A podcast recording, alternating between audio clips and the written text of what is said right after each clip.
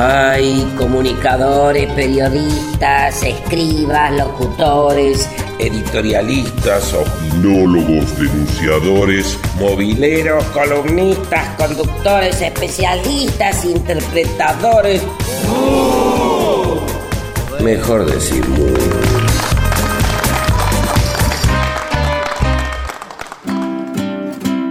Seguimos en Decimú, el programa que se puede escuchar siempre en www.lavaca.org y que además sale por, a ver Mariela, son unas 200 radios comunitarias que están emitiendo Decimú. O sea que tenemos a todo el foro argentino de radios comunitarias, que hoy está representado en este programa por la propia Mariela Pugliese. Te agradezco tanto poder charlar eh, y que nos puedas ir contando un poco sobre qué está ocurriendo hoy con esto que nos preocupa a todos, que es el tema de la comunicación en Argentina, y con Daniel Badenes, presidente de la RedCom, la red de carreras de comunicación. ¿Cuántas carreras de comunicación hay en Argentina? Y si uno cuenta las públicas y las privadas, hay decenas. Eh, en las universidades públicas hay 32. 32. Estamos en Mu punto de encuentro en Hipólito Yrigoyen 1440, así que por eso se escuchan voces, ruidos y automóviles acá cerquita de la calle. Y estamos hablando sobre el tema de comunicación y derechos humanos, o sea, este aspecto que no siempre se tiene en cuenta, que es cómo la comunicación en Argentina, a partir de la propia existencia de medios comunitarios, cooperativos, que han autogestivos, ¿no? Es la otra palabra que a, mí, a nosotros nos gusta tanto que han ido saliendo a flote y han ido creando un esquema institucional que derivó, por ejemplo, en la ley de servicios audiovisuales, la ley de medios.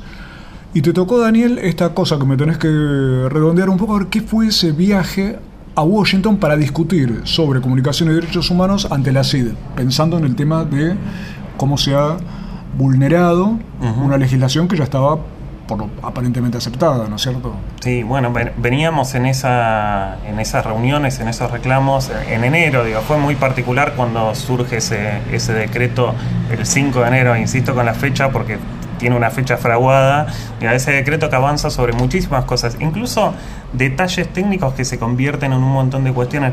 por ejemplo, toda ley así importante, y esta que tiene las anotaciones de quién hizo cada aporte y demás, tiene al principio un glosario donde define sus términos. Eh, el decreto 267, entre otras cosas, cambia la definición. orientame, es el decreto 267 de del gobierno, del gobierno de Macri. Cambiemos. Que modifica la ley de servicio de comunicación audiovisual y la ley de Argentina Digital. Bien. Una de las cosas que modifica es el glosario de términos de la ley 26.522, la, la de audiovisual y cambia la forma en la cual se entiende, borra el párrafo que habla de, de, las, de la televisión por suscripción, el cable. Y eso hace, produce un efecto que es que el cable ya no es considerado servicio de comunicación audiovisual, sino telecomunicaciones. Lo cual cambia toda la estantería con el cual se piensa el tema, toda la biblioteca con el cual se piensa el tema. Cuando uno habla de servicios audiovisuales, piensa en la UNESCO, piensa en la diversidad cultural, piensa en el pluralismo, piensa en derechos humanos. Cuando uno habla de telecomunicaciones, la referencia es la Organización Mundial del Comercio. Al cambiar una definición de qué es la televisión por cable, y cuando decimos televisión por cable decimos la forma en que el 83% de la ciudadanía accede a la televisión en Argentina, se cae todo lo que la ley regulaba. Se cae la la posibilidad de ordenar la grilla, la obligación de incluir canales locales producidos por otros, se cae el horario de protección al menor, se cae la tarifa social. Por todo eso, digo, por, eso, por el levantamiento de los límites a la concentración, etcétera, etcétera, nosotros entendimos que había un problema al que había que informar al sistema interamericano de derechos humanos. Se estaban violando los derechos humanos de la ciudadanía, el derecho a la comunicación. Y fuimos, digo, fuimos. Se presentó el pedido, la CID recibe centenares de pedidos y decide algunas. Es un periodo de audiencias donde se hacen 150 audiencias más o menos con todos los países que la sociedad civil ha presentado reclamos, se enfrentan al Estado y demás. La CID entendió que el pedido que el CELS y un grupo de organizaciones que forman la coalición era atendible y convocó a esas organizaciones y al gobierno a una típica audiencia de la Comisión Interamericana. Lo que pasó ahí se vio en muchísimos lugares, se transmitió en Argentina, había más de mil computadoras conectadas al streaming y eso era muchísimas personas detrás porque una de esas computadoras era la que estaba en el Congreso con 300 personas, otra estaba en una, en una organización comunitaria de Paraná, otra Era una estaba en nueva la... forma de transmisión en directo, digamos. Exactamente, digo, y, y muchas universidades, muchas organizaciones comunitarias, sindicatos transmitieron esa audiencia que realmente representaba un reclamo de la ciudadanía argentina contra un gobierno que había avanzado contra una de las leyes más democráticas de la historia. Lo que mostró el grupo de peticionantes, dicho en términos de, de la CID, fue muchos argumentos, la exposición de qué estándares se estaban violando con esos decretos y el gobierno lo que hizo fue básicamente sostener un único argumento, es decir, lo que dijo fue eh, el gobierno anterior era muy malo, el gobierno anterior era muy malo, el gobierno anterior era muy malo y agregó que iba a ser una, de, una ley en el futuro muy linda. Bien. Pero nada dijo de esos decretos que generan derechos, digamos. Esos decretos hicieron que se, que se archivaran todos los procesos de adecuación de los monopolios que estaban excedidos de licencias. Esos decretos hicieron que eh, los cables pudieran sacar de su programación aquellos canales locales que estaban obligados a incluir y ya no quieren incluir y no están obligados. Digo, generó un montón de cosas. Entonces fue significativo. Uno puede hacer distintas lecturas de lo que pasó ahí. Tiene todas las formalidades de un organismo internacional, y demás. Hay- eso hay que decirle a, a los compañeros, digamos, no fuimos a la UNASUR, fuimos a la OEA, un organismo que quizás tiene mucho peso simbólico para nuestro país, por lo que significó la visita de la Comisión no- Interamericana claro. en el 79. Tal cual. Digo, y fue un momento en el cual la, la comisión hizo ciertos, eh, tuvo ciertos gestos eh, amigables en términos de entender que era un gobierno, un gobierno nuevo. El gobierno también hizo una cosa muy eh, estratégica que fue llevar a todos sus funcionarios que alguna vez habían sido eh, eh, miembros de la comisión, o A todos los que anduvieron por ahí, comisión, claro. a todos los que conocían y se movían como pez en el agua en la comisión. Pero después, cuando uno lee técnicamente qué pasó ahí, qué dijeron los que intervinieron, cuando toma la palabra el relator para la libertad de expresión, dice, lo que hicieron con el cable es terrible. Cuando toma la palabra el vicepresidente de la comisión, le pregunta al, al Estado argentino, dice, yo quiero hacer una pregunta al Estado argentino, ahí Guren. Yo le quiero preguntar al Estado argentino qué es lo que va a hacer, digo, entendiendo que el problema de la concentración es el gran problema que aqueja a la comunicación en América Latina, es la gran amenaza a la libertad de expresión, la concentración en audiovisual, en gráfica, él lo dice explícitamente, también como un tema de la gráfica. Le pregunta al Estado argentino qué es lo que va a hacer si es que algo va a hacer con el gran problema de la concentración. Y el, el Estado argentino no responde. No Pero responde. cuestiones como, no sé, Miguel de Godoy, el actual titular del ente que regula las comunicaciones, dice, bueno, sobre el tema del pluralismo eh, cultural que ustedes dijeron, nuestra Secretaría de Derechos Humanos se llama Secretaría de Derechos Humanos y Pluralismo Cultural. Punto. Bien, o sea, una tarjeta nueva, digamos. El cargo ahora tiene esa. Fue, fue, hubo mucho tiempo, de, de hecho... Dedicado a esas cosas, claro. Tenías, tenías 20 minutos para cada uno, los primeros dos minutos del gobierno se dedicaron a decir quiénes estaban presentes. Claro, que eran gente Literalmente. conocida. Literalmente. Literalmente. Literalmente. Digo que uno había sido Gente conocida por la comisión, otro- claro. gente conocida por la comisión, lo cual hizo que la- los comisionados dijeran la altísima delegación argentina. Ahora, vos fijate qué interesante el comunicado que hace la comisión después dando cuenta de todo el periodo de audiencias, no de esa. Ahí resume todas las audiencias que tuvo, la de Guatemala, la de Ecuador, la de Uruguay, todas. Y sobre en el párrafo que le dedica a esta audiencia dice de vuelta, la- reconoce la vocación de diálogo de las partes y demás, pero básicamente dice que va a seguir de cerca el tema, o sea, está bien el, llamado de atención que hicimos, y le recuerda al Estado argentino el principio de no regresividad de los derechos humanos.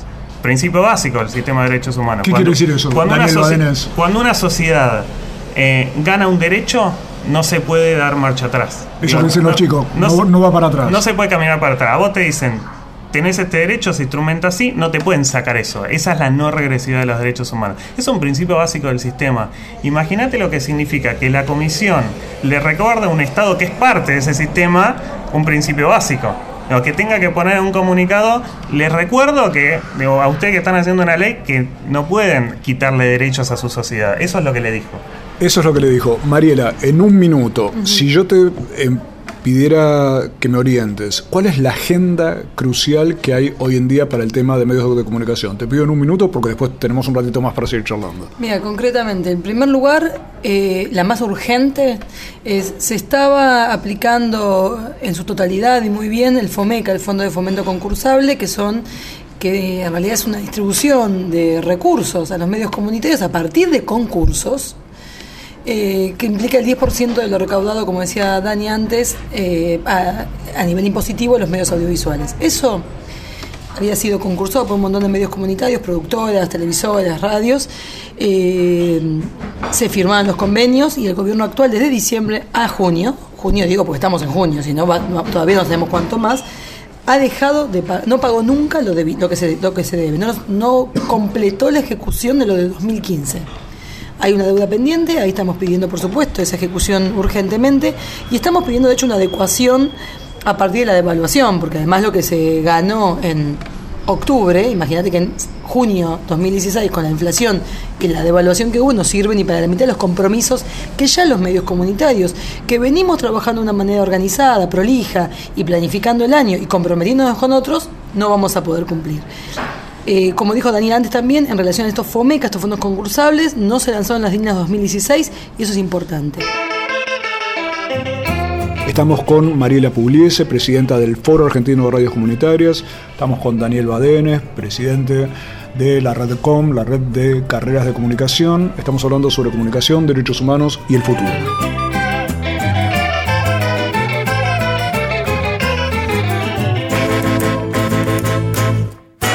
Otras palabras en la reunión de Washington. A continuación, Néstor Buzo expondrá sobre el impacto sobre las radios comunitarias, las cooperativas y los pueblos indígenas. Las radios comunitarias trabajamos por la democratización de las comunicaciones desde la recuperación de la democracia en 1983. Ejercemos el derecho a la comunicación desde las radios y canales de televisión populares, comunitarios, indígenas. En 2004, un conjunto de más de 300 organizaciones que constituimos la Coalición por una Radiodifusión Democrática acordamos 21 puntos que presentamos a la sociedad y al gobierno de entonces como una demanda. Instalamos el debate con múltiples actividades en todo el país y después de cinco años de debates, el Congreso aprobó la Ley de Servicios de Comunicación Audiovisual por amplias mayorías. Decimu. www.lavaca.org. Si no estás bien de la cabeza, sumate. www.lavaca.org. Decimu. El Sindicato de los Trabajadores de las Telecomunicaciones, pluralista, democrático y combativo. Nuestra página web www.foetrabsas.org.ar. Si sos telefónico, sos de Foetra. Todos los meses, cuando pases por el kiosco, Decimu. Decimu. Mu, el periódico de la vaca. Decimu. Todos los meses pateando la calle. Decimu. www.lavaca.org. Sin conservantes, sin químicos, sin fecha de vencimiento. Decimu. Ojos que ven, corazón que siente. Decimu. Y ahora vamos a escuchar las recomendaciones musicales de Pablo Marchetti. O sea, El Grito Pelado.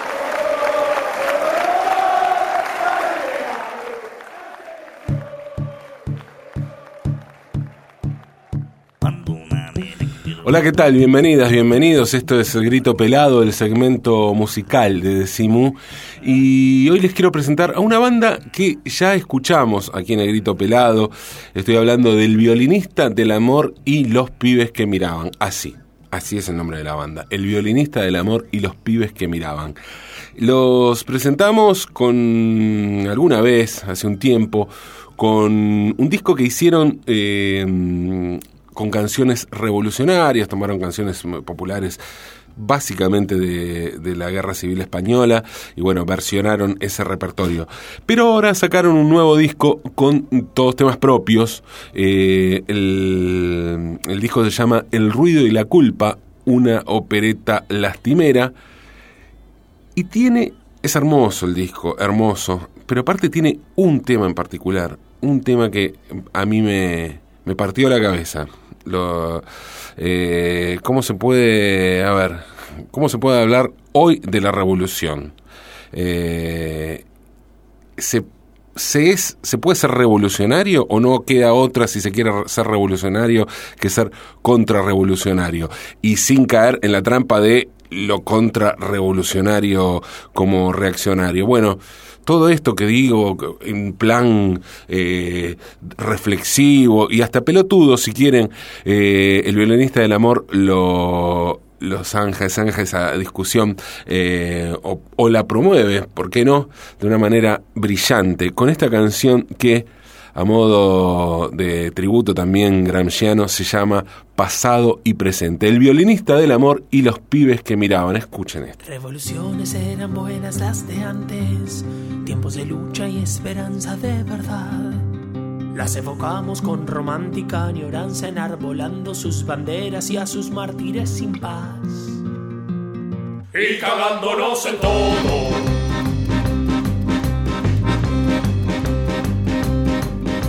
Es lo mismo, pero la lucha está viva y se presenta un panorama alentador. Burócratas, obreros, campesinos, estudiantes, dirigentes convencidos de ganar. Cada uno sus migajas.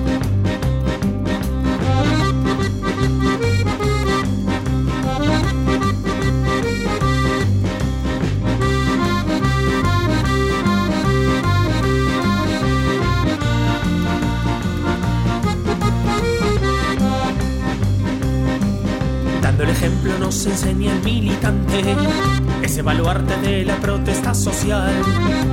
Misógino, argentino, reaccionario, vertical, autoritario e incapaz de transigir. Pero fiel a la asamblea. De toma a toma va marchando el estudiante, un chupasangre que en su vida trabajó. Tomando birra, chamuchando, militando el lumpenaje, discutiendo Gramsci, Marx y Bakunin. En el after proletario. Este himno contrarrevolucionario no pretende convencer ni adoctrinar. Predicamos consumismo libertario, criticando y disfrutando al capital.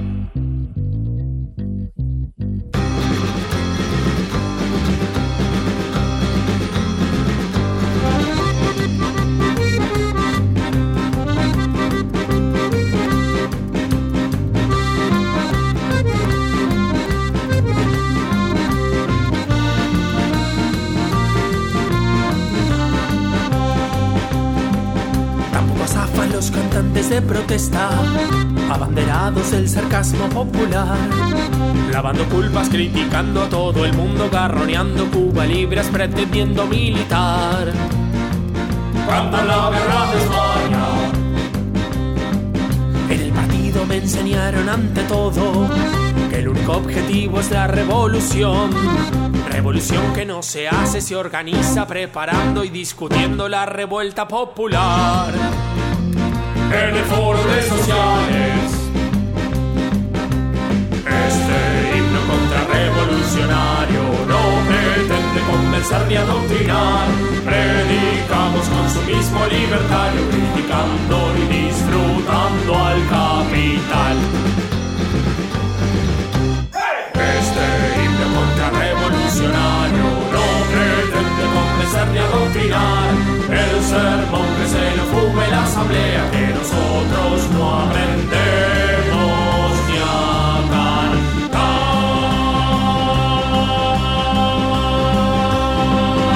Esto fue El Grito Pelado, la propuesta terapéutica que cada semana nos trae Pablo Marchetti a Decimú. Decimú. Decimu, una alegría colectiva. Último bloque a los apurones con Mariela Pugliese, presidenta del Foro Argentino de Radios Comunitarias, y Daniel Badenes, presidente de Redcom, la red de carreras de comunicación. Estamos hablando de esa cuestión de la comunicación como derecho humano y cuál es la situación hoy. Vos, Mariela, nos estabas haciendo una descripción para Decimú del tema de los FOMECA como Sí, del cuestión tema de la agenda que en este momento De la es agenda- prioritaria. A ver, los medios comunitarios veníamos fortaleciéndonos en los últimos años. Eh, yo sé que muchos, y probablemente muchos de quienes escuchan de CIMU, eh, han escuchado en algunos ámbitos decir la ley no ayudó a los medios comunitarios, o los medios comunitarios quedaron relegados por la ley, o en la aplicación a los que, los que peor la pasaron. La verdad, no compartimos esta mirada en Farco, sinceramente. Eh, más allá del hecho puntual del plan técnico, que es algo que sí queda pendiente todavía y que estuvo pendiente antes y ahora, a partir de la, de la sanción de la ley, los medios comunitarios fueron fortalecidos enormemente a partir, por ejemplo, entre otras cosas, de los FOMECA que no es un número menor, estamos hablando de una distribución de recursos, fundamentales que, han, en los, que se empezaron a aplicar tarde, después de un fuerte reclamo también de los medios comunitarios, se empezaron a aplicar en el año 2013. Eh, progresivamente, primero un porcentaje, hasta, hasta su totalidad de aplicación en 2015, y vos no sabés en dos años cómo cambió la situación de infraestructura, de calidad técnica, de generación de producción audiovisual y radiofónica y de equipos de compañeros y compañeras autogestionados que pudimos pensar en proyectos a largo plazo, a mediano plazo. A mí me, gustaría que Mariela cuente cómo se conseguían esos FOMECA, porque hace poquito salió un informe del Estado argentino, este famoso Estado del Estado, que es como una reedición del, del libro de la segunda tiranía, del libro negro de la segunda tiranía que hace la Libertadora, donde hay una, para mí, una fuertísima campaña de desprestigio a ese fondo, como que algo que era totalmente arbitrario, que no había expedientes por los cuales se regulaba, que no se concursaba, y me parece que la experiencia no fue esa. A ver, Mariela. Ah, eso es fundamental. En, en ese parrafito que se dedica en el Estado del Estado de los FOMECA se habla de, una, de irregularidades administrativas y se centra mucho, se le da un halo de corrupción a algo que está bien, ¿sabes qué? Si el expediente 32 tenía que llamarse 24 y el circuito que, por el que tenía que ir tenía 10 pasos y fue por 18, la verdad a mí por lo menos me es irrelevante, cuando en la práctica lo que nosotros vivimos fue proyectos concursados donde los medios, productoras, como te decía, televisoras y radios, tuvimos que presentar una planificación acerca de dónde iban a ir esos fondos. No solo a partir de esos concursos que se ganaron con jurados designados por el Consejo Federal de Comunicación Audiovisual, entre otros, además de CONAFCA, se hacía una, como un jurado conjunto, em, se ganaron, se firmaron convenios, se entregaron los recursos, se ejecutaron los recursos con, con rendición de cuentas eh, muy prolija, eh, con una evaluación además de eso, con una planificación, y esto me parece fundamental hay algo difícil de medir, pero detrás de esos FOMECA que se discontinúan, que no se están cobrando, que no se están proyectando además, hay laburo de gente, que es laburo autogestivo, ¿eh? pero digo, ¿qué va a pasar con eso? No está, eh, no, no está en la cifra de despidos, pero los compañeros que organizaban su vida, eh, haciendo el informativo regional de una ciudad, que, gestionaban una red comunitaria y demás, hoy están buscando un laburo. Agregaría, hay industria detrás también, porque por ejemplo, toda la industria de que soporta un medio de comunicación, ya sea televisión o radio, todo lo técnico, los transmisores, los transmisores las consolas, los, micrófonos, los grabadores. Nosotros en Farco hemos coordinado compras conjuntas para bajar los, para bajar los costos. compras enormes anuales. Digo, y además esto se replicaba con otros medios de comunicación. Quiero decir, acá, como dice Daniel, está afectado compañeros y compañeras que tenían ingresos por esta por este por estos FOMECA, industria vinculada a estos FOMECA, provisión de servicios, construcción incluso, porque estos FOMECA en muchos casos iban a construcción edilicia y después producción audiovisual, o sea, una cuestión de mm, construcción simbólica de la realidad, de de una, me parece un crecimiento cultural que se estaba produciendo y que está frenado, y sobre todo algo muy importante, afecta a la producción audiovisual a nivel federal, que me parece clave. En las grandes ciudades, en Capital, Córdoba, Rosario, más o menos la podemos pilotear.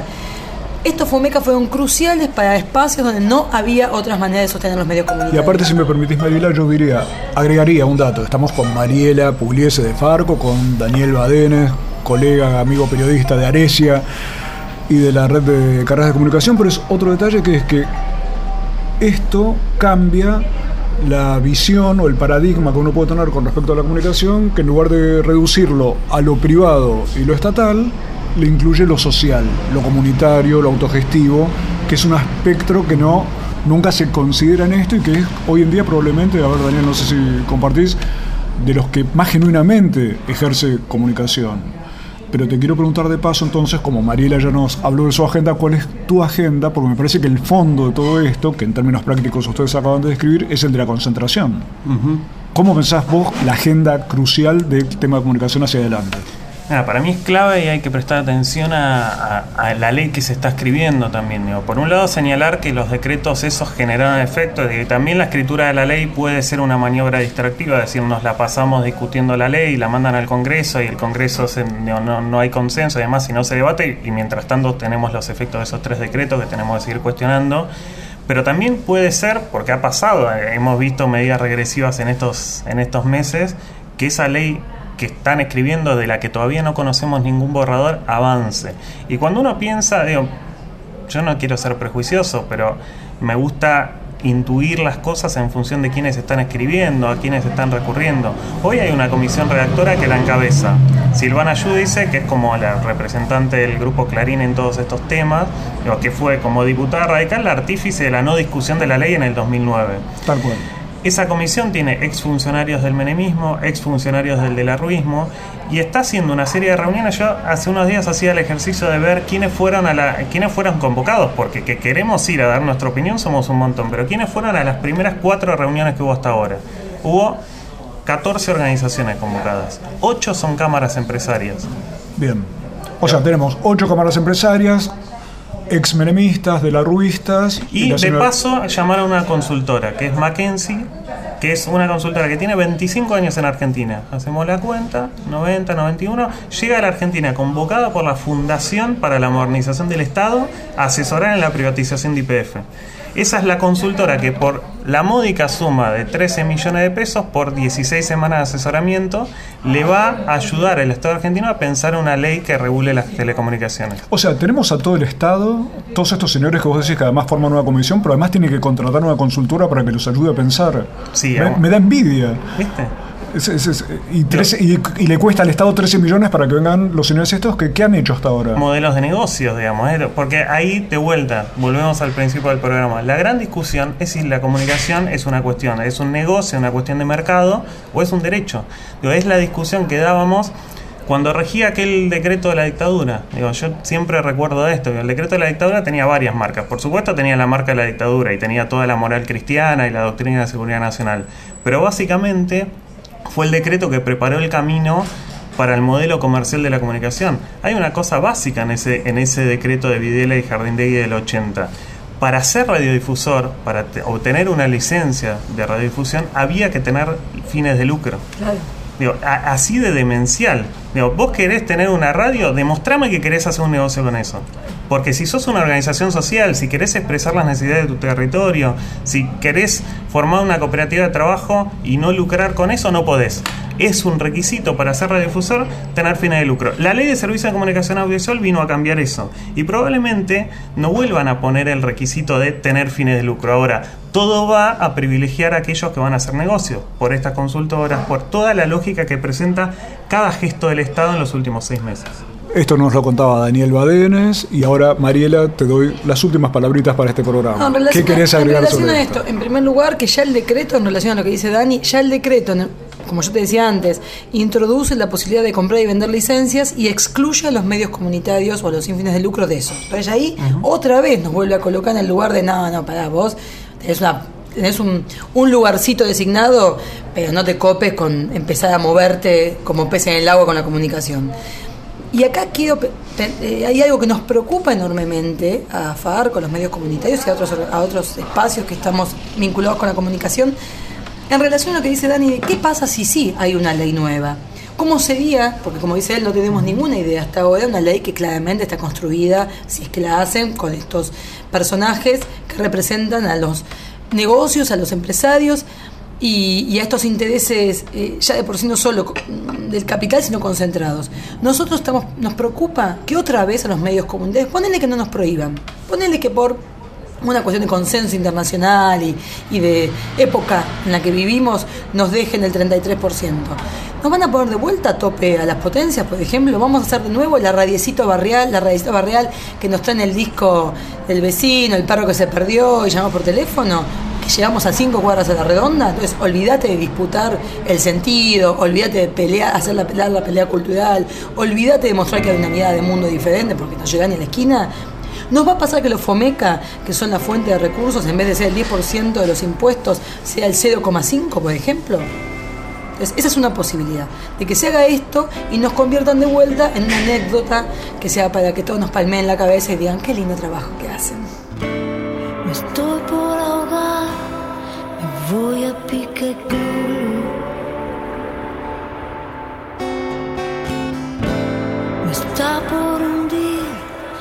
fiel fantasma puro.